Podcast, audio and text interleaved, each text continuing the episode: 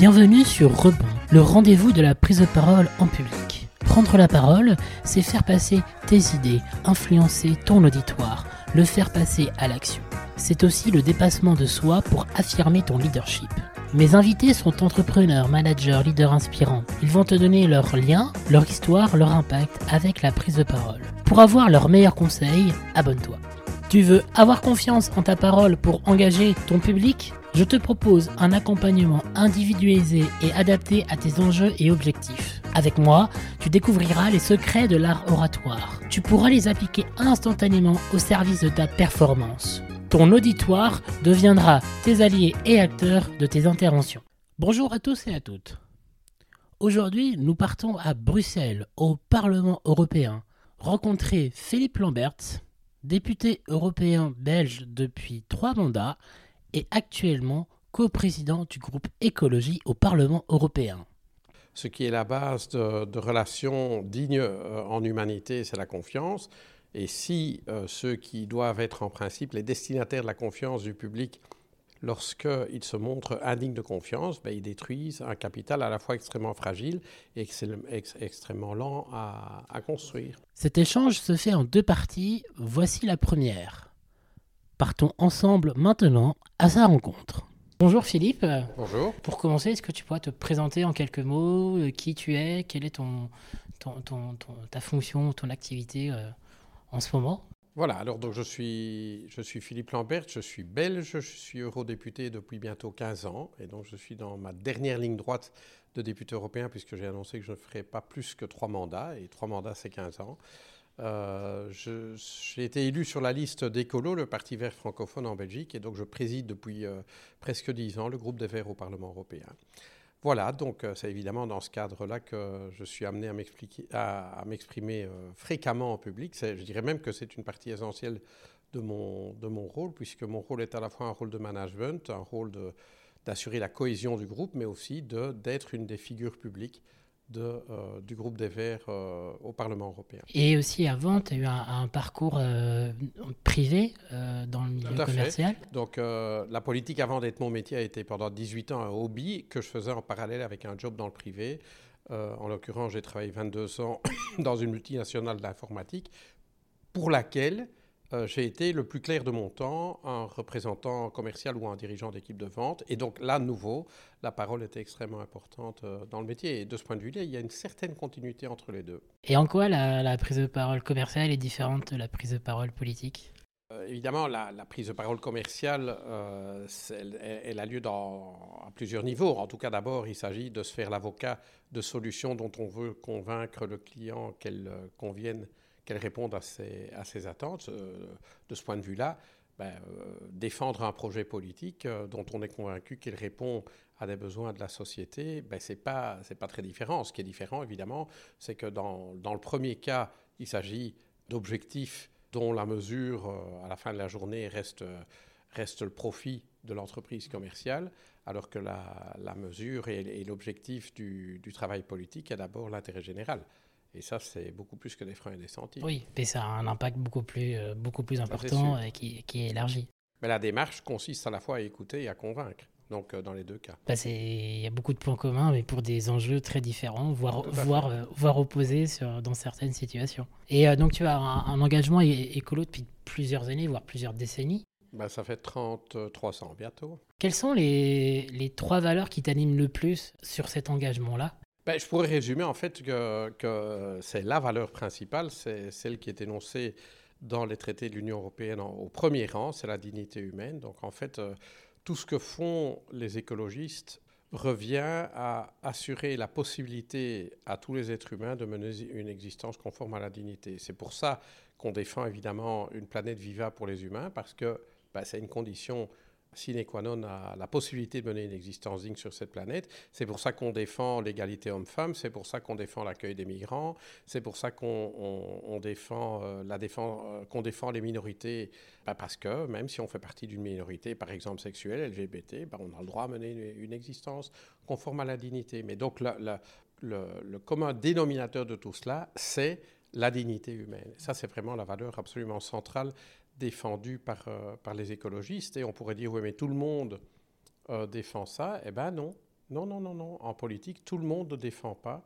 l'égale dignité de tous les humains. Il y a une partie de la classe politique qui considère que certains humains sont plus égaux que d'autres, ont plus le droit à une vie conforme à la dignité. Si vous prenez euh, les, suprémacistes blancs, ben, ils vont considérer que l'homme blanc a plus le droit à mener, à mener une vie conforme à la dignité que les autres. de la même manière, certains ultralibéraux estimeront que ben, si les riches sont riches, c'est grâce à eux-mêmes et à leurs efforts. Et donc, si les autres sont, sont malades et sans le sou, ben, c'est parce qu'ils l'ont choisi et que donc, euh, voilà, s'ils vivent, une existence non conforme à la dignité, c'est parce qu'ils l'ont choisi, c'est leur responsabilité. Ça, c'est pas notre point de vue. Voilà. Et donc, on peut, sous, couvert de quelque chose qui semble très général, en réalité, c'est pas très, c'est pas général du tout, et c'est pas nécessairement partagé du tout, même si c'est en fait conforme à la, enfin, c'est la, la, définition même de l'article 1 de la Déclaration universelle des droits de l'homme. Les êtres humains naissent libres, ils sont égaux en droit et en dignité. Apparemment, c'est une valeur qui est au socle de notre démocratie, enfin de nos démocraties, mais ce n'est pas si évident pour tout chacun a son interprétation ou pas de cette, cette notion. Et, euh, et, alors, en quoi, euh, concrètement, pour entrer dans le, dans, dans, le quotidien, enfin, dans ton quotidien, en quoi, en fait, la prise de parole t'aide à, réaliser ta fonction sur deux, peut-être deux aspects, peut-être sur la partie de négociation ou argument, ou euh, en lien avec les les lobbyistes ou d'autres partis ou d'autres acteurs. Et puis la deuxième chose, peut-être en lien plus avec les citoyens ou les acteurs associatifs. Mais dans tous les cas, je veux dire, le, boulot de politique est un boulot où la parole est absolument centrale. Et c'est d'ailleurs, je pense, une des raisons pour lesquelles, en creux, euh, beaucoup, de, beaucoup de nos concitoyens ont perdu toute confiance dans le politique. C'est que la, parole politique est et a été tellement galvaudée et dévalorisée par les politiques eux-mêmes que, euh, que beaucoup de citoyens n'y croient plus. C'est d'une part le recours de plus en plus à la langue de bois, euh, donc à, une manière de parler dont on sent immédiatement qu'elle ne traduit aucune conviction, que soit elle, elle, dit des choses que le locuteur pense que son audience veut entendre. Donc il y a beaucoup de ça, et on, retrouve ça évidemment dans les interviews, dans les, dans les, sur les réseaux sociaux, etc. Mais c'est aussi le double langage, dans le sens où là, il ne s'agit pas tellement de langue de bois, mais c'est en fait dire le contraire de ce qu'on croit, ou le contraire de ce qui est. Lorsque, euh, et, ça a été absolument central dans le désaveu d'une partie significative de l'électorat de gauche à l'égard des partis de gauche et donc euh, leur migration graduelle vers l'extrême droite, c'est que pendant des années, les partis de gauche ont mené des politiques qui ont fragilisé, précarisé beaucoup de gens dans la société. Et tout ça était soi-disant pour leur bien. Oui, oui, on va faire des réformes fiscales qui profitent aux riches, mais c'est pour votre bien, parce que la richesse des riches va, va ruisseler vers vous. On va euh, flexibiliser le marché du travail, ce qui de manière évidente se passe au profit des détenteurs de capitaux, dont le pouvoir de négociation est renforcé, dont le pouvoir d'exploitation est renforcé. Et on va dire euh, aux travailleurs, oui, mais c'est pour votre bien. Hein, la flexibilité, ça va être pour votre bien. Et donc, on a tellement voulu faire prendre aux citoyens des vessies pour des lanternes, c'est-à-dire que, en particulier les partis de gauche, parce qu'à la limite, les partis euh, euh, qui ont toujours défendu les, détenteurs de capitaux, euh, bah, quelque part, quand ils mènent des réformes néolibérales, bah, ils assument, quoi, ils le font. Quand Macron abolit la de solidarité sur la fortune ou fait toutes des réformes qui profitent aux détenteurs de capitaux, il s'en cache pas. Lui, il continue à dire, bah, c'est en fait les, les, ce sont les riches qui créent la richesse et euh, nous, on a, enfin, les autres ont trop de chances de pouvoir en profiter, quoi. Sauf que c'est un peu, un peu différent en réalité. Et en fait, quand les partis de gauche ont adopté la doxa néolibérale et ils ont voulu vendre des salades à leurs électeurs, et à un moment, leurs électeurs se sont détournés d'eux, et on les comprend évidemment. Donc, euh, tout ça dévalorise la parole en politique, et on a l'impression qu'il y a, il y a, il y a d'une part de la langue de bois, d'autre part, en fait, une véritable traîtrise. Ouais, et puis c'est, enfin, ça, fait écho à, à, une notion de base euh, de rhétorique euh, d'Aristote de 2500 ans autour de l'éthos et la crédibilité. Si, et un des éléments de, de, pour garantir la crédibilité, c'est la cohérence entre ce qu'on dit et ce qu'on fait. Et c'est sûr que euh, si euh, on, dit quelque chose et qu'on fait l'inverse ou l'opposé de, ce qui a été dit, bah, euh, après, il ne faut pas être surpris qu'on bah perde toute, toute crédibilité. Ça, ça fait 2500 ans que ça dure et qu'il et n'y a pas de grande surprise à... Mais je pense que c'est inhérent à la nature humaine. Je pense que ce qui est la base de, de relations dignes en humanité, c'est la confiance. Et si ceux qui doivent être en principe les destinataires de la confiance du public ça peut être des chefs d'entreprise, ça peut être des, des, avocats, ça peut être euh, des, élus, ça peut être toutes sortes de personnes qui ont des responsabilités. Lorsqu'ils se montrent indignes de confiance, ben, ils détruisent un capital à la fois extrêmement fragile et extrêmement lent à, reconstruire après. Pour aller euh, un, peu, plus dans le détail sur un, autre sujet, pour toi, qu'est-ce qu'un argument qui est convaincant et efficace? Hum, Ça, c'est difficile à dire. Euh, euh, ben, pour moi, il doit être d'abord basé dans le réel. Ce qui est, ce qui est, ce qui est souvent pas le cas. Bon, on prend, je prends, un exemple sur les questions écologiques où, où les rapports scientifiques nous disent il y a telle mesure, telle chose, tel élément, et c'est physiquement, et c'est pas. Enfin, on peut pas être contre les lois de la physique. Et souvent, on raconte. Oui, mais donc il faut voir est-ce que la question c'est c'est quoi les arguments qui marchent? Je, vais, prendre un cas très simple puisqu'on évoque la transition écologique ma conviction, et elle est très largement partagée dans le monde scientifique, c'est que le respect des limites planétaires va imposer des changements assez drastiques dans la manière dont nos sociétés fonctionnent, notamment sur le plan économique, mais pas que. Si je viens avec cet argument qui est enraciné dans les faits, en tout cas dans l'observable, dans le scientifiquement analysé, et qu'à côté de moi se présente un concurrent politique qui va dire oui, vous savez, tout ça c'est vrai, le climat et tout, mais en réalité, la technologie va nous sauver et bonnes gens, dormez en paix parce qu'on va rien devoir changer de fondamental. On va juste remplacer les centrales à charbon par des éoliennes et c'est bon. Qu'est-ce qui va marcher des deux arguments?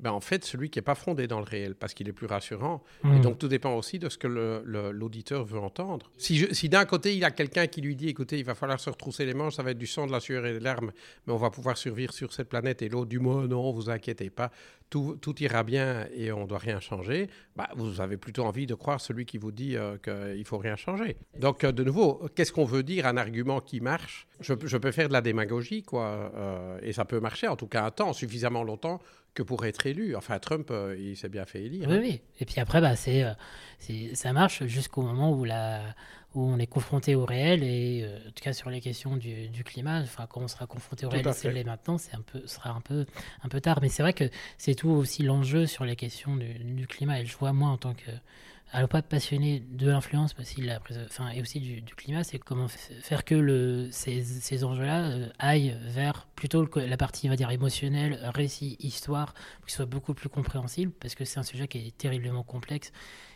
et euh, souvent peu, euh, pas, pas facile à aborder quand on n'est pas Mais non, parce qu'on parle de changements fondamentaux. Donc, qui aime le changement, franchement? Oui, bon, quelqu'un qui est dans une situation de déchéance absolue, il espère le changement. Mais bon, la réaction quand même assez naturelle des gens, c'est de dire, OK, je me plains peut-être, les choses vont pas bien. Mais enfin, euh, avec les écolos, ça serait encore pire. Hein. Donc, euh, donc voilà, on se dit, on sait ce qu'on a, on sait, et on redoute ce qu'on pourrait avoir euh, s'il y avait du changement. Donc, Et ouais, mais ça, c'est un vrai, vrai, vrai, vrai enjeu. Et quand, quand tu étais plus, plus jeune ou, ou, enfant, quelle était ta relation avec la prise de parole? Tu étais quelqu'un qui était habitué ou qui était oui, je crois que j'ai jamais eu peur de, prendre la parole. Mes parents, mes parents me disaient que, enfant, j'avais envie de convaincre tout le monde. Euh, je lisais beaucoup, euh, je savais beaucoup, je pensais que je savais tout. Euh, oui, ça, j'ai toujours été. Ceci dit, la première fois que j'ai pris la parole en conseil municipal, quand j'ai été élu en 94, si je me rappelle bien, j'avais quand même mm, la boule au ventre. Hein. Je veux dire, c'est pas sorti tout seul. Donc, le fait de parler devant une assemblée, euh, c'était quand même un saut euh, à faire. Alors, bon, j'ai pas mis longtemps à m'y faire, mais, euh, mais je pense que mon art oratoire s'est amélioré au fil, des, au fil des décennies. Voilà, ça, c'est un peu la pratique. Et puis, le fait est que moi, je pense qu'un un bon discours est un, discours qui raconte une histoire. Si on ne raconte pas d'histoire, on, enchaîne des mots, mais ces mots ne racontent rien. Donc, il faut avoir une histoire à raconter. Alors, pas dans le sens je vous raconte des histoires, mais mais il faut vraiment un récit et utiliser des images, des images qui parlent à l'imagination, parce que souvent ce sont les images qui restent en fait. Euh, j'ai donné il y a quelques années un, discours face à Emmanuel Macron, et en fait, là, ce, qui est vraiment resté dans l'inconscient collectif, c'est la Corse que je lui ai donnée, c'était une, une idée de mon épouse. Donc, bien sûr que mon discours racontait une histoire, mais la corde était un symbole extrêmement puissant, et donc utiliser des, des images, utiliser des symboles, ce sont des choses qui portent très fort un, discours. Et donc ça, je me suis toujours efforcé de faire. Et d'ailleurs, je me rappelle que lors d'une de mes premières interviews sur une matinale radio en Belgique, euh, on m'avait annoncé que l'intervieweur était, était, une teigne et qu'il allait me retourner comme une crêpe. Et en fait, ça s'est très bien passé. Et puis la deuxième fois que je vais chez lui, ça s'est nouveau très bien passé. Et, euh, j'ai eu, bon, j'ai pris le petit déj avec lui et puis euh, je lui ai demandé, bah tiens, moi on me disait que vous, que vous interrompiez tout le temps. Ben non, il me dit, tout dépend. Si quelqu'un me baratine, alors évidemment, euh, je l'interromps, mais vous, vous, avez un raisonnement, vous racontez une histoire et on a envie de connaître la fin. Donc je vous laisse aller jusqu'au bout, puisqu'on on, veut savoir où vous, voulez en venir. Et ça, c'est crucial, évidemment. Vous perdez très vite votre auditoire si euh, tout ce que vous faites, euh, c'est aligner des mots et des formules. Quoi. Ce, que, ce que tu dis est ultra important. Moi, c'est ce, que, ce que je dis aussi aux personnes que j'accompagne et qui nous écoutent c'est d'avoir un début, un milieu, une fin avec des choses à raconter. Des choses toutes simples. Mais en fait, c'est que l'histoire permet d'être de, de, compris. Et moi, euh, moi je t'ai découvert avec ce fameux discours que tu as, que as fait euh, avec, avec la corde pour, avec Emmanuel Macron. Et moi, quand j'ai vu ça, je me suis dit, tiens, s'il y a c'est la première fois que je vois un homme politique depuis euh, Robert Bernater. Au ciel. Donc ça... Je suis flatté. moi, je me suis dit, waouh, euh, qui. Alors après, on est d'accord ou pas sur le fond, euh, on peut voir, ça c'est un, autre, un autre sujet, mais qui permet de. qui raconte une histoire, qui raconte des expériences concrètes que les gens peuvent s'identifier. quand tu racontes l'histoire avec tes enfants qui sont fait arrêter, etc avec euh, un truc très impactant où tu euh, recites la liberté, égalité, fraternité, c'est très, très, c'est très clair.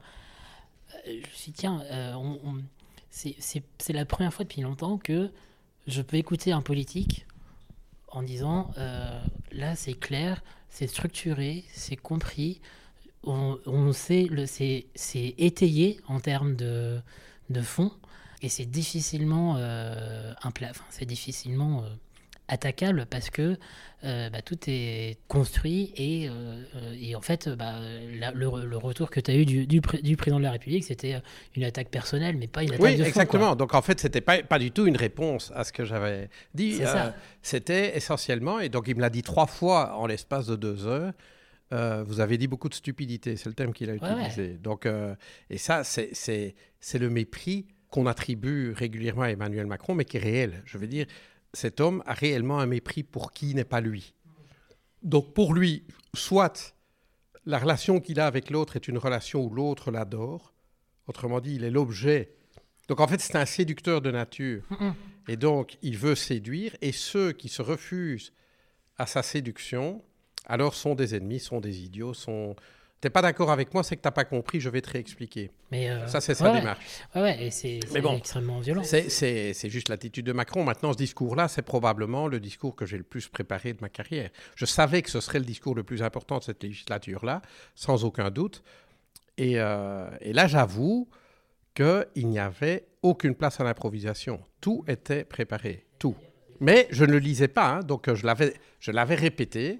Celui-là, je l'avais répété suffisamment pour pouvoir me détacher de ma feuille. Pour moi, euh, tu sais, j'utilise ton, ton, discours comme outil pédagogique avec mes ah clients. Hein. parce que, euh, parce que, et avec les gens que j'accompagne, parce que pour moi, il la, y, a, y, a tout dans ce, dans ce discours-là sur la, la, forme, sur le fond, sur la. Moi, j'avais lu que tu avais préparé ce discours-là depuis plusieurs semaines, voire plusieurs mois. Ah ouais, ouais, euh, et que c'est un vrai outil pédagogique pour moi. Hein. Ah bah c'est gentil. Et, justement, sur la, préparation, euh, on peut parler de ce discours-là. Euh, enfin, on pourra je vais mettre le lien sur, euh, sur, le, sur la description du podcast.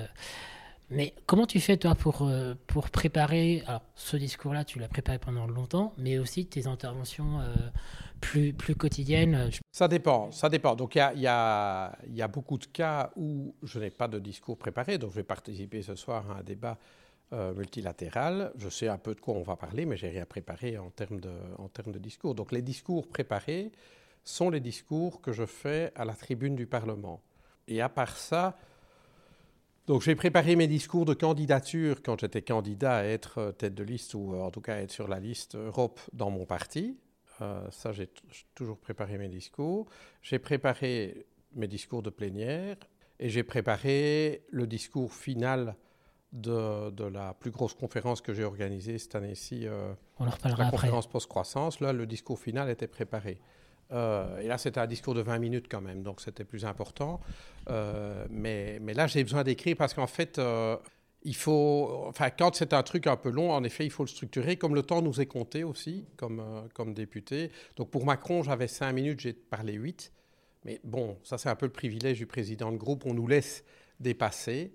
Euh, mais enfin, je ne peux pas doubler mon temps de parole. Là, on, avait été euh, plutôt laxiste avec moi et donc ça s'était bien passé.